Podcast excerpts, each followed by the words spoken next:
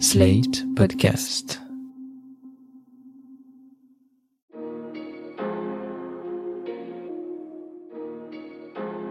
Bonjour et bienvenue dans cet épisode spécial du Monde devant soi, le podcast de Slate consacré aux actualités internationales. Je suis Christophe Caron et je suis en compagnie de Jean-Marie Colombani et d'Alain Frachon. Bonjour messieurs. Bonjour Christophe. Bonjour Christophe. Avec nous au téléphone, Robin Tutinge, journaliste indépendant et collaborateur de Slate. Bonjour Robin. Bonjour à tous. Robin, vous êtes actuellement à Chemichol, une ville polonaise à la frontière avec l'Ukraine. Vous allez nous raconter tout à l'heure comment se passe l'arrivée des réfugiés ukrainiens. Nous sommes le mardi 1er mars, sixième jour de la guerre déclenchée en Ukraine par le régime russe. Cinq jours qui ont profondément bouleversé l'ordre du monde et relancé une logique de bloc jamais vue depuis la guerre froide.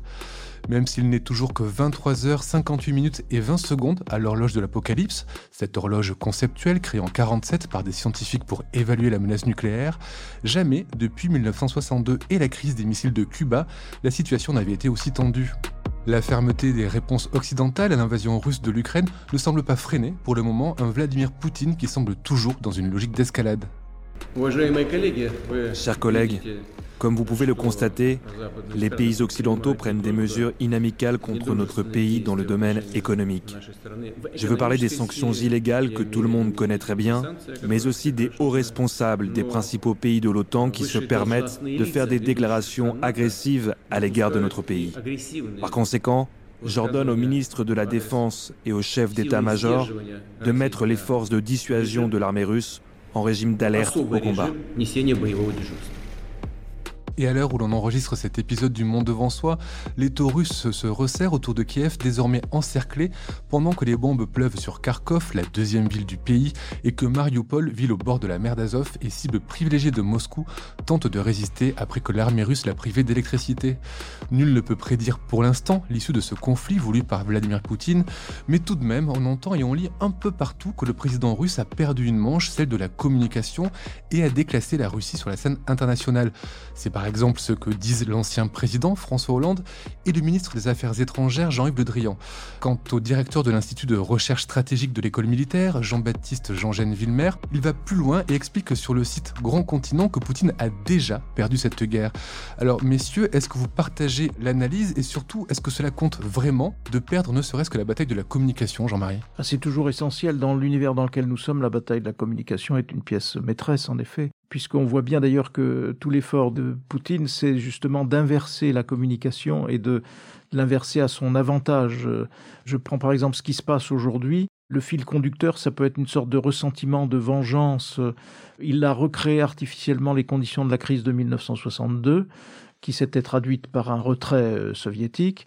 Et donc, il cherche au fond à, à laver un petit peu cette, cette défaite et à la remplacer par ce qui serait perçu comme euh, une avancée de sa part. Donc en effet, on est dans la communication. Euh, après, on peut se dire, on reste dans la communication avec justement la menace de l'arme nucléaire, mais c'est évident qu'il ne va pas s'en servir. Sauf que dire cela, c'est être rationnel et qu'on euh, a affaire à quelqu'un qui ne l'est pas du tout. Ce qu'il a déjà perdu, c'est qu'au point de départ, il pensait que son analyse, c'était que l'OTAN était en céphalogramme plat, comme disait euh, Emmanuel Macron. C'était que l'Union européenne était quelque chose de très euh, soluble. Voilà, et c'était que l'Ukraine n'existe pas. Donc euh, il s'aperçoit d'une part que l'OTAN ressuscite, qu'il a ressuscité lui-même l'OTAN, que l'Union européenne se consolide comme jamais on pouvait penser qu'elle ne se consoliderait. On peut dire qu'elle n'a jamais été aussi forte, l'Union? En tout cas jamais aussi solidaire, y compris de la part de pays qui jusqu'à présent paraissaient être, euh, se mettre un petit peu en marge. Vous n'entendez pas Viktor Orban en ce moment. Et les Polonais sont aux avant-postes, au contraire, de la solidarité euh, européenne. Et l'Ukraine, ben, les, Ukrainiens résistent. Les Ukrainiens ont un sentiment patriotique qui fait front face à l'ultranationalisme, euh, l'ultranationalisme russe. Et alors, la défaite serait pour le coup consommée pour euh, Vladimir Poutine si d'aventure l'opinion russe se mettait de la partie. En tout cas, si un mouvement suffisamment fort de protestation voyait le jour, parce que entre Russes et Ukrainiens, il y a des liens de famille, il y a des liens d'amitié, il y a des liens de toutes sortes qui font qu'on ne peut ne pas comprendre cette guerre absurde contre des gens qui nous sont si proches vu du, de ce point de vue. Donc voilà les, points sur lesquels on peut considérer que Poutine a déjà perdu euh, la partie. Cela dit, militairement parlant, il n'a rien perdu du tout. Regardons comment il fait la guerre. D'ailleurs, petite parenthèse, euh, il fait la guerre en écrasant les civils comme il l'avait fait contre la Tchétchénie. Euh, rappelons-nous qu'il gagne en Tchétchénie et il y gagne une popularité immense en écrasant, en rasant Grosny. Et là, qu'est-ce qu'on voit, euh, malgré les protestations d'Emmanuel Macron? Quelqu'un qui fait bombarder des civils, d'une part, et d'autre part, l'usage des armes qu'il emploie sont des armes extrêmement sophistiquées. Il se souvient là encore sans doute que l'Union soviétique avait perdu la partie face aux États-Unis parce qu'il n'arrivait plus à suivre la sophistication des armements, eh bien là, il met en place et il démontre et il emploie des armes extrêmement sophistiquées dont les spécialistes disent que c'est le stade juste avant l'arme nucléaire et qui font des dégâts terribles comme on, l'a vu contre une, caserne euh, ukrainienne dans les heures qui ont précédé cet enregistrement. Alain, sur cette défaite de communication de Poutine et ce bourbier qui semble se dessiner en Ukraine? Il a perdu des points. Il doit faire face à une situation économique et financière très difficile du fait des sanctions des États-Unis et de l'Europe. Il doit faire face aussi à, la résistance ukrainienne. Visiblement, il ne l'avait pas prévu, puisque Poutine est quelqu'un qui croit ce qu'il dit. Et il pensait que l'Ukraine était gouvernée par une petite minorité, un gang de néo-nazis. Donc euh, ça aussi, il a été surpris. C'est un élément très important parce que c'est quelqu'un, on ne sait pas quel type d'information arrive sur son bureau. On ne sait pas lequel de ses conseillers peut vraiment l'influencer. Tout ce qu'on sait, c'est qu'il est constamment avec trois ou quatre personnes qui n'osent pas lui dire non et qui sont encore plus messianiques que lui dans leur volonté de recréer un monde russophone. Parce que c'est ça, l'objectif, ça n'a pas grand-chose à voir avec l'OTAN ni avec la sécurité stratégique du pays. Donc euh, là, il a perdu des points, certainement. Mais n'oubliez pas, c'est une dictature, et donc elle est moins sensible à toutes ces batailles de la communication que nous. Encore que, il y attache beaucoup d'importance. Hier, ils ont voté une nouvelle loi, il a fait voter une nouvelle loi, parce que naturellement, il fait absolument ce qu'il veut, il a fait voter une nouvelle loi qui peut vous valoir 15 ans de prison à un média, 15 ans de prison aux responsables d'un média s'ils utilisent le mot guerre. On estime, pour autant qu'on puisse faire des estimations, que plus de la moitié de la population russe ne sait pas qu'il y a une guerre, ne sait pas que les forces russes s'apprêtent à envahir Kiev, à prendre Kiev. Donc il est quand même attentif à ça et il sait qu'il faut faire un barrage à la communication qui peut venir de chez nous. Il a aussi resserré son contrôle sur l'Internet, laissé relativement libre depuis quelques années. Donc il est sensible à la guerre de la communication, pas autant qu'on le dit, parce que c'est une dictature. Eh bien, dans une dictature, vous pouvez prendre 15 ans de prison si vous osez dire que la Russie est en guerre contre l'Ukraine. Un mot de l'opinion russe, justement. Il y a un sondage russe hein, qui a été publié le lundi 28 février à propos de, je cite, l'opération militaire en Ukraine. Alors, ce sondage montre que celle-ci est approuvée par 68% des personnes interrogées, désapprouvée par 22%, les 10% restants étant sans opinion. Il y a une analyse du directeur de recherche d'Ipsos, France Mathieu Gallard, qui indique qu'il faut mettre ces chiffres en regard de la cote de popularité de Poutine, qui est plutôt aux alentours de 71%. Gallard dit ce n'est pas un désaveu, mais ce n'est pas folichon.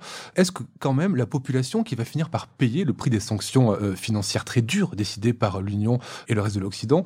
Est-ce que cette population ne risque pas à terme de se rendre compte, malgré les efforts de Poutine pour censurer l'information, se rendre compte qu'il y a un problème Et est-ce qu'on peut imaginer éventuellement un retournement à terme de, cette population Jean-Marie Wallin? Je vous dirais une seule chose qui est prouvée, avérée par nombre d'exemples dans les dictatures. La propagande, ça marche. Beaucoup plus que nous ne l'imaginons. Nous vivons dans une société de pouvoir et contre-pouvoir, information, contre-information, possibilité de vérifier toute cette espèce de machine politico-médiatique qui est d'une certaine manière une des composantes de l'identité occidentale, du nous occidental. Ça n'existe pas dans une dictature. Donc, euh, vous avez ça. Vous avez aussi qui va venir, qui va monter le problème des jeunes soldats russes tués en Ukraine. Il y aura un temps, on a vu ça avec l'Afghanistan, en dépit de tout ce que pouvait la censure du temps de l'Union soviétique, les familles dans l'Union soviétique ont fini par comprendre que leurs enfants se faisaient tuer en Afghanistan. Donc ça va monter. Mais la propagande, ça marche beaucoup plus qu'on ne l'imagine. Ça marche même chez nous, puisqu'il euh, y a un certain nombre de bons esprits qui sont sensibles à cette propagande russe pour nous expliquer que la Russie était encerclée par l'OTAN, donc euh, et que c'est le prétexte en effet saisi par Poutine, entre autres, pour attaquer l'Ukraine. Donc en effet, la propagande est forte. Maintenant, on ne pourra jamais mesurer l'état d'esprit de l'opinion russe parce que les élections sont impossibles, les élections libres sont impossibles. Cela a été démontré plusieurs fois.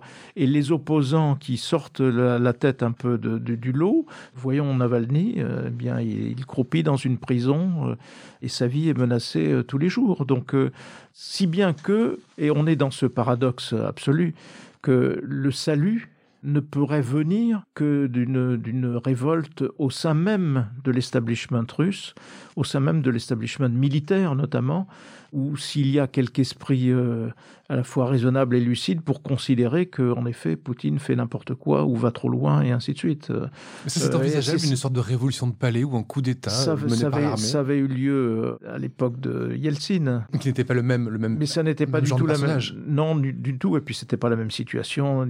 Il n'y avait pas eu la reconstruction pendant toutes ces années d'une force militaire qui est dévouée Poutine. D'ailleurs, vous avez aussi sans doute en tête cette séquence et cette photo où Vladimir Poutine donne l'ordre donc de mettre en alerte les forces nucléaires, les forces de dissuasion, donc les forces nucléaires. Il est au bout d'une table et 50 mètres plus loin, il y a le ministre de la Défense et le chef d'état-major. Et ils sont là, collés l'un à l'autre. On n'arrive pas à lire sur leur visage s'ils sont euh, craintifs ou s'ils sont convaincus ou s'ils... Bref... Euh, On note quand même une légère sidération dans, leur, dans leur, visage. Et, surtout, peut-être euh, face à cet ordre qui, en effet, n'a rien à voir avec la, la situation militaire Russie contre Ukraine. Donc peut-être par là, y aura-t-il tout d'un coup une prise de conscience de hauts responsables, comme il y a eu des généraux en retraite pour dire euh, nous n'approuvons pas, pour dire euh, c'est une guerre qui est euh, contraire aux intérêts de la Russie, ainsi de suite. Mais ce sont des cadres à la retraite, ce ne sont pas les cadres d'actifs qui sont actuellement sur le terrain notamment. Avec cette difficulté supplémentaire, c'est que le pouvoir actuel en Russie, ce sont les services de sécurité. Ce sont les siloviki, comme on les appelle. Si vous voulez, vous avez dans le monde arabe, comme ça, un tas de pouvoirs dictatoriaux, de dictateurs, qui gouvernent avec un seul service, les services secrets, les mukhabarat. C'est le modèle russe en ce moment. Ils gouvernent avec un seul service, les services de sécurité, des anciens du FSB et du KGB dont est issu Poutine, ce qui rend l'hypothèse d'un coup de force contre lui encore plus inimaginable ou enfin difficile à imaginer, avec aussi cette caractéristique qu'ont les dictatures. Imaginez qu'il soit obligé, pour des raisons économiques intérieures ou parce qu'il pense que ça y est, il a obtenu ce qu'il voulait, qu'il soit obligé de se retirer d'Ukraine ou partiellement d'Ukraine ce ne sera pas considéré comme une défaite. Les dictateurs peuvent perdre des guerres, contrairement aux chefs d'État démocrates. Les dictateurs perdent des guerres et restent au pouvoir.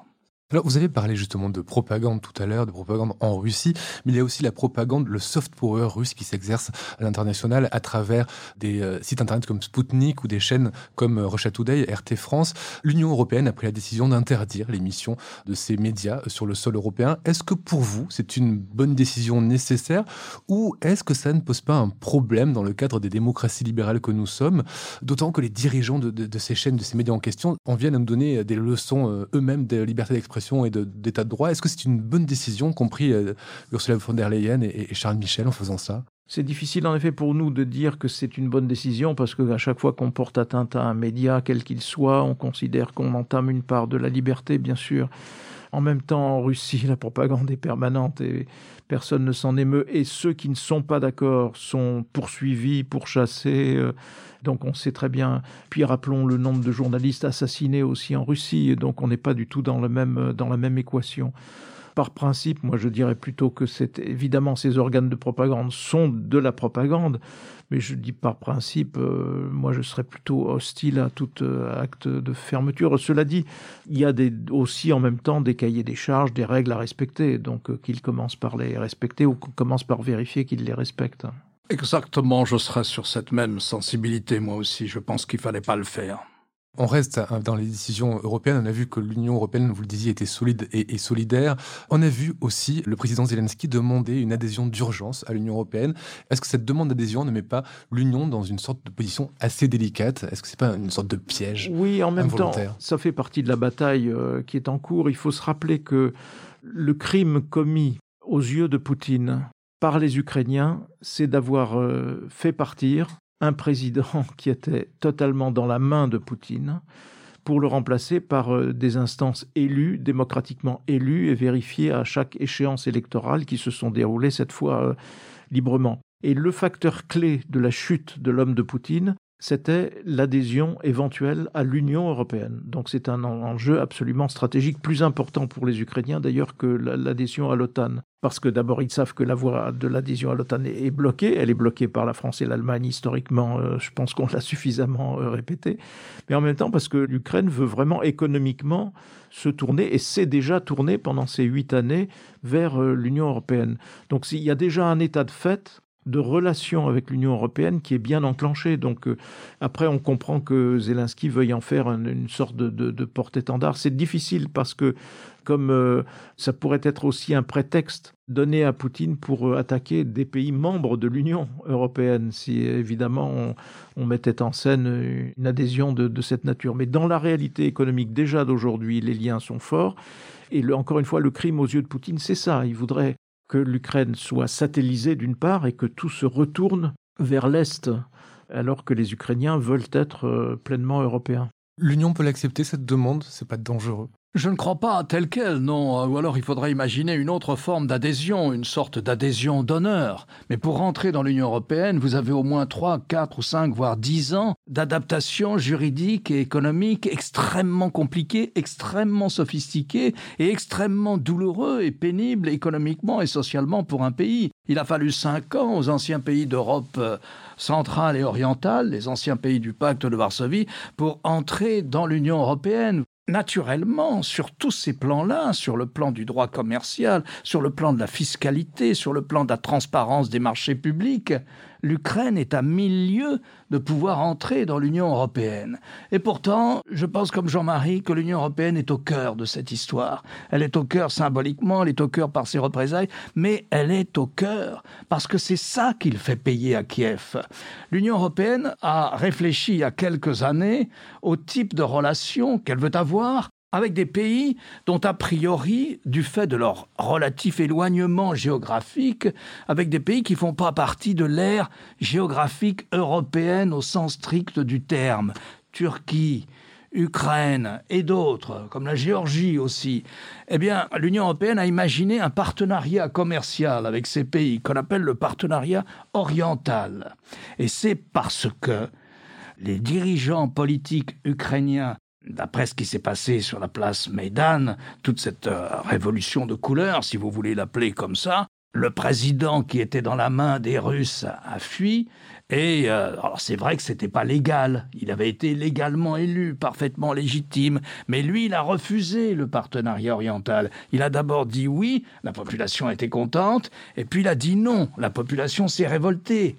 C'est ça qui déclenche la révolte de Médane. Autrement dit, c'est la question de l'Union européenne qui déclenche la révolte de 2014 et l'arrivée au pouvoir d'un président qui sera légitimé par les urnes au moins deux fois, Poroshenko, et qui maintenant contrôle les rues de Kiev avec une milice presse à défendre chèrement sa peau face aux chars russes, et après Poroshenko est élu tout aussi légalement et légitimement le président actuel. Ces présidents sont élus sur ce programme, celui du partenariat oriental avec l'Union européenne, comme si il y avait un tropisme occidental qui conduisait à une occidentalisation de l'Ukraine et à la sortir de ce que Poutine perçoit comme le monde russophone, monde russophone qui lui appartient bien sûr. C'est donc au cœur de cette histoire.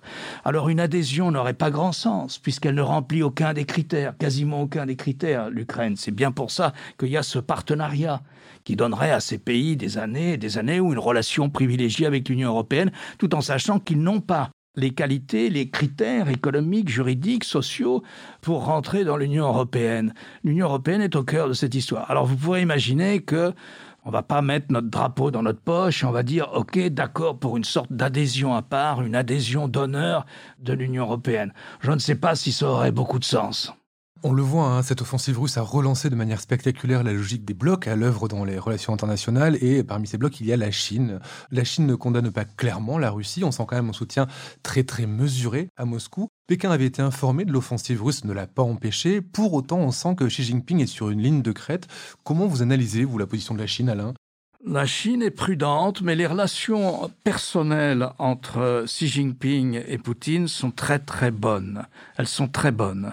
Et euh, le partenariat, je ne parle pas d'alliance, parce qu'il n'y a pas d'alliance entre la Chine et la Russie, mais cette espèce de partenariat qui fait qu'ils font des manœuvres militaires communes, qui fait qu'il y a maintenant une relation assez forte aussi en matière d'hydrocarbures, d'exportation de gaz et de pétrole russe vers la Chine.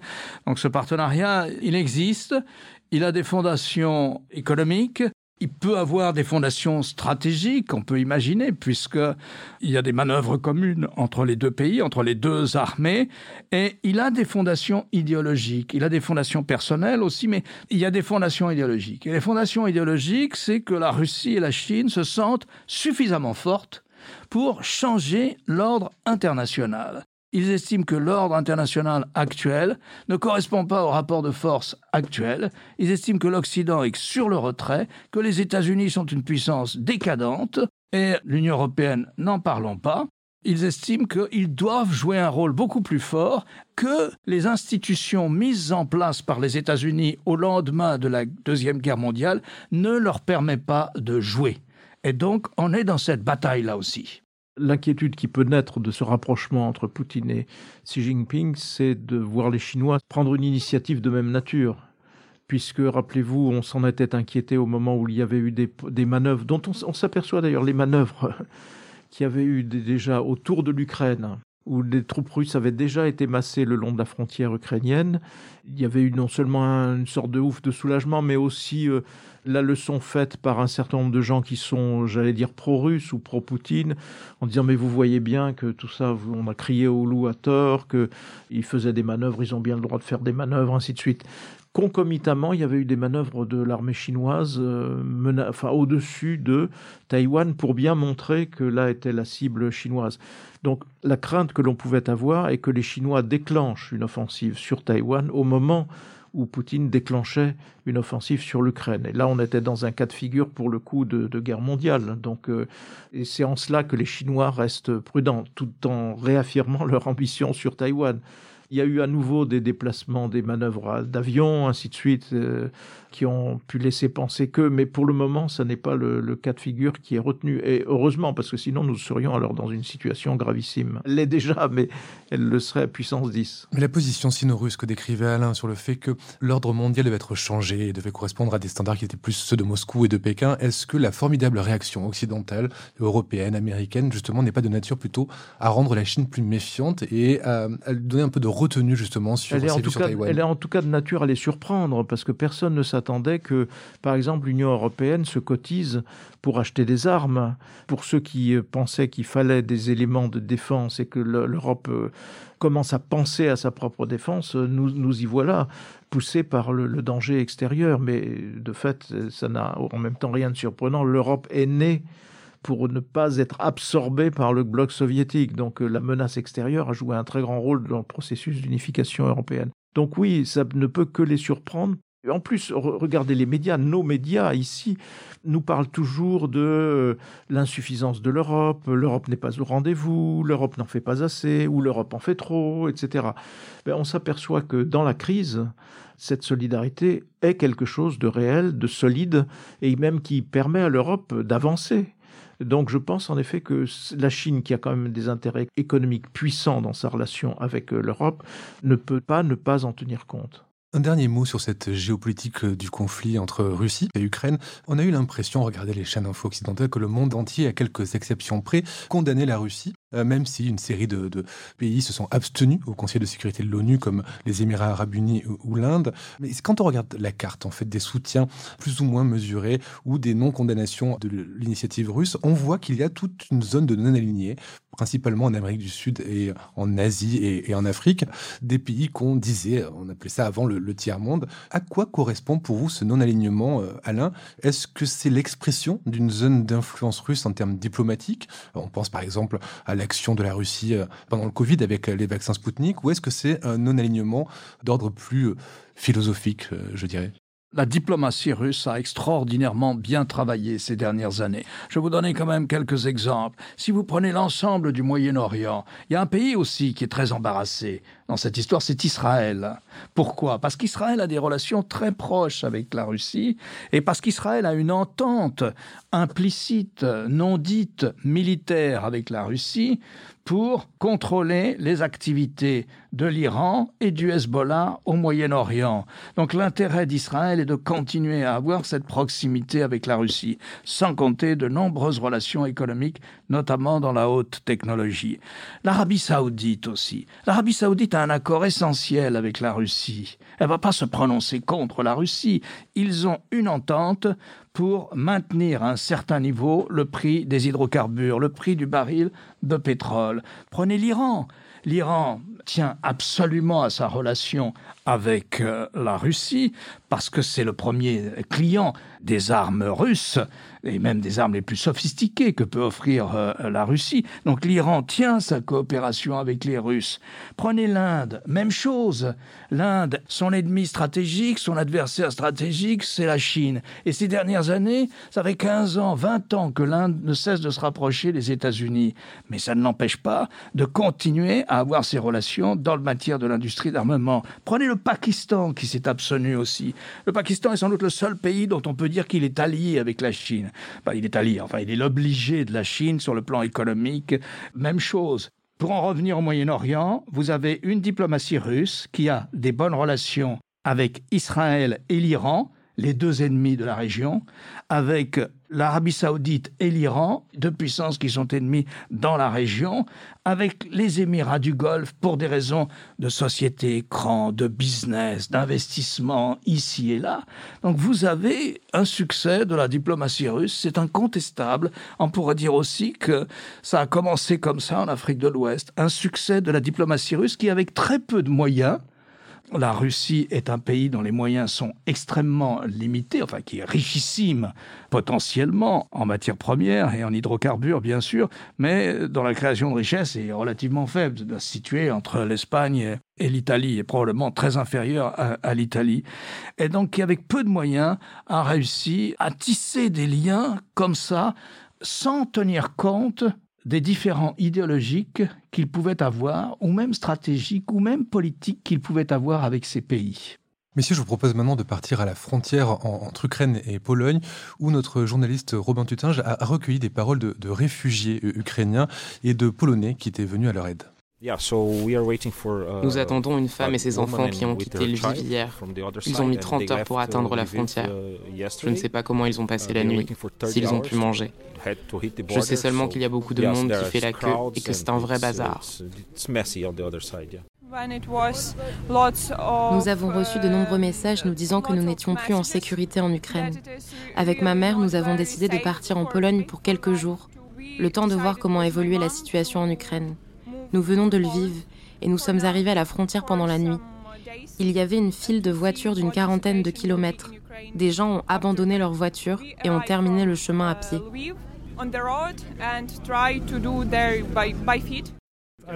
Je viens de Cracovie, je suis arrivé il y a deux heures. J'ai entendu que deux trains devaient arriver de Lviv et d'Odessa. Les gens allaient avoir besoin d'aide pour continuer leur voyage, alors j'ai écouté mon cœur et je suis venu les aider dans ce moment terrible. C'est peu, mais c'est la moindre des choses d'aider ces gens chassés par la guerre. Ce qu'a fait la Russie ces derniers jours est insensé. C'est incroyable qu'au cœur de l'Europe, on ait le même genre de conflit qu'à l'époque de la Seconde Guerre mondiale.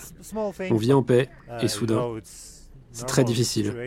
Nous avons donc le devoir d'aider ces gens.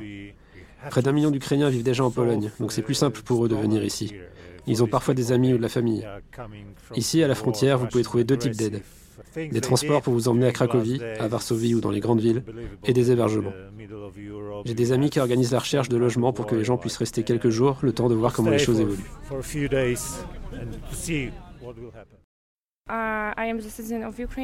Je suis une citoyenne polonaise.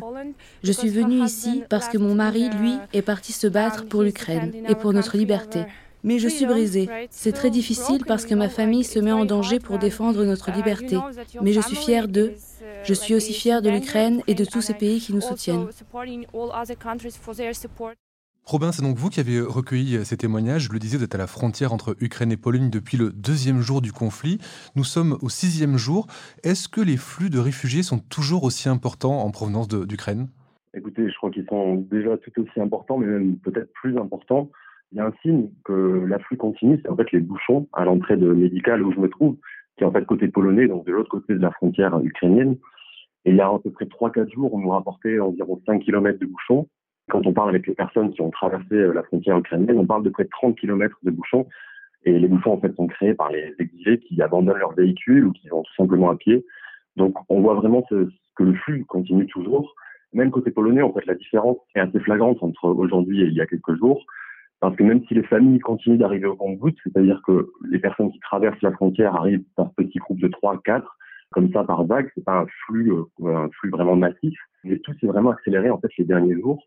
On voit de plus en plus de bus qui font des allers-retours entre les îles polonaises et la frontière. On voit des centres qui s'ouvrent, qui se remplissent. Il y a des immenses entrepôts, par exemple, qui sont de plus en plus bondés, où il y a des gens qui s'entassent.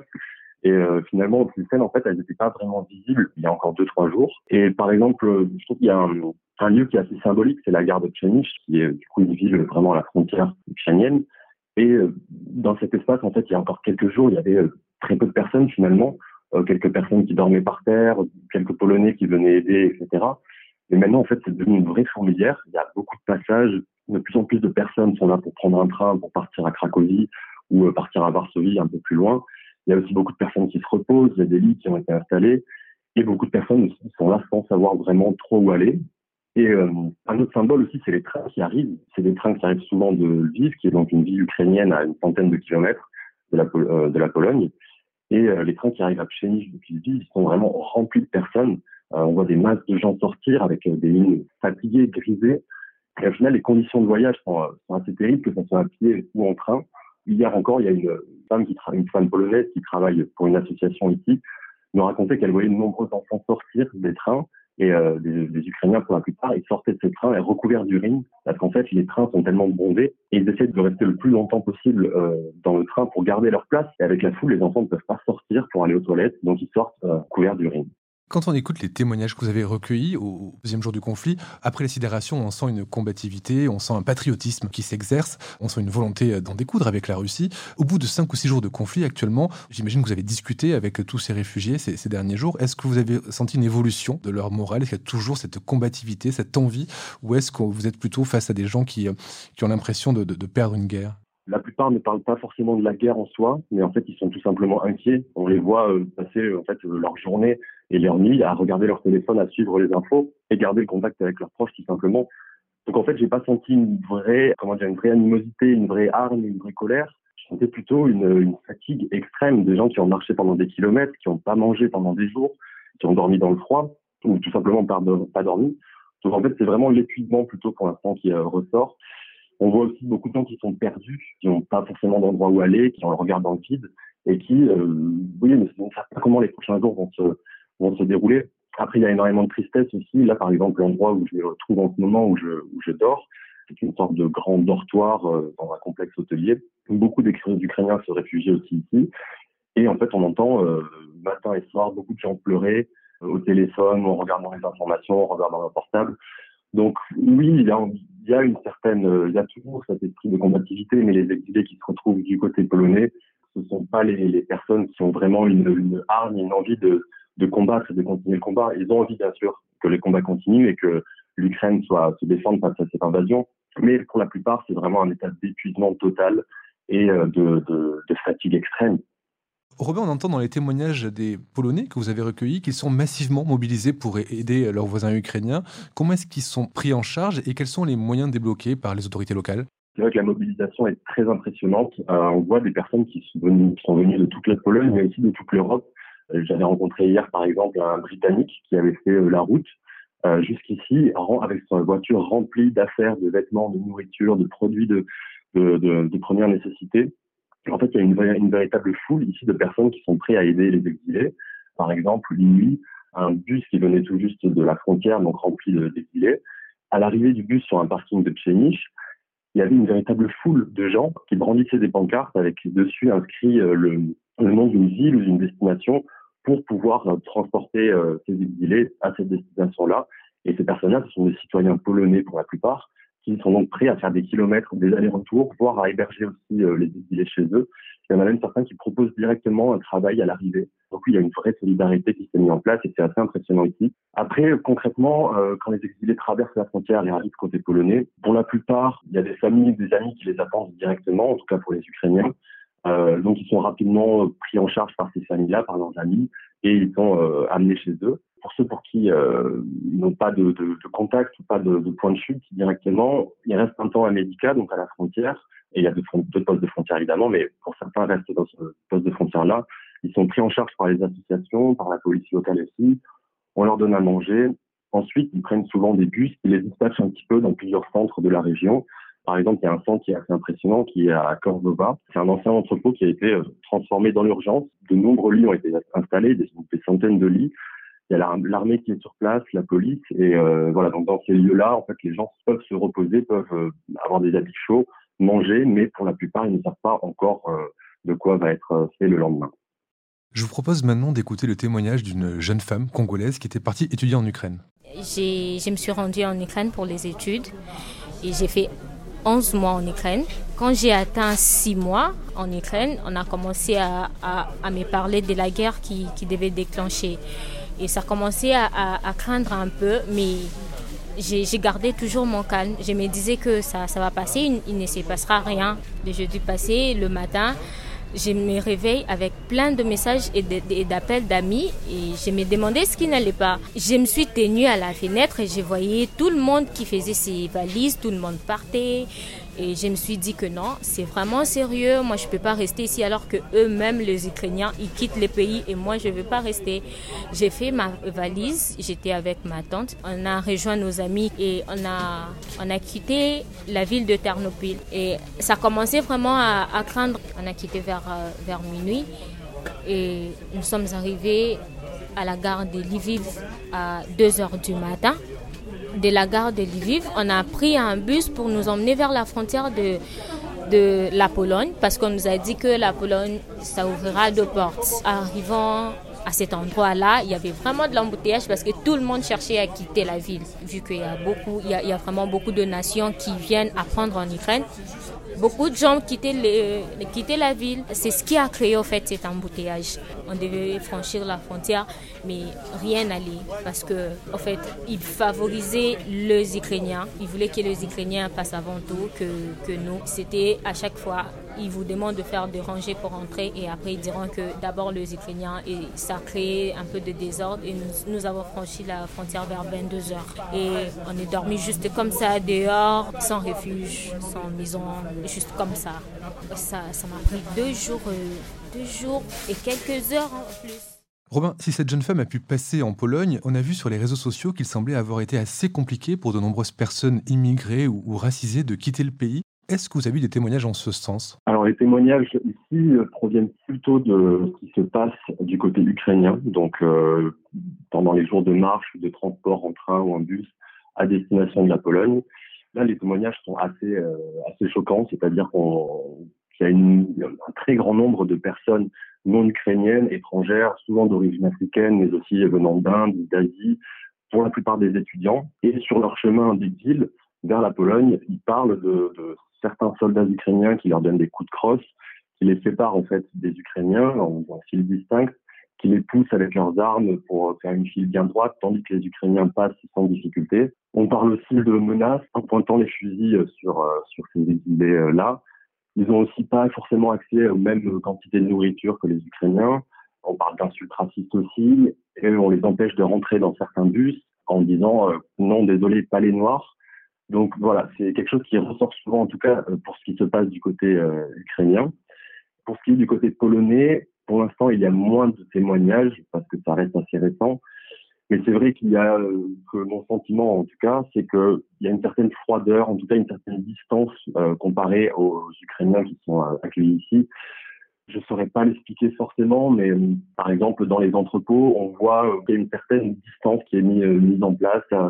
Ils sont un peu délaissés, certains réfugiés non ukrainiens.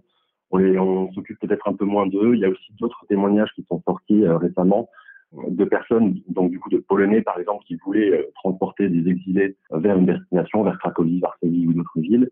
Et en fait, ils refusaient tout simplement les hommes parce qu'ils voulaient simplement prendre les femmes et les enfants d'abord, ce que certains comprennent, mais en fait, la plupart des hommes ici sont des hommes non ukrainiens, c'est-à-dire que c'est des hommes venus d'Afrique, venus d'Asie, du Moyen-Orient, parce que les hommes ukrainiens sont refoulés à la frontière, en tout cas les hommes compris entre 18 et 60 ans, sont réquisitionnés pour prendre les armes. Donc, euh, Côté ukrainien, c'est sûr que les témoignages sont vraiment nombreux, flagrants et choquants. Côté polonais, pour l'instant, je ne risquerai pas à dire que la, discrimination au faciès est aussi importante.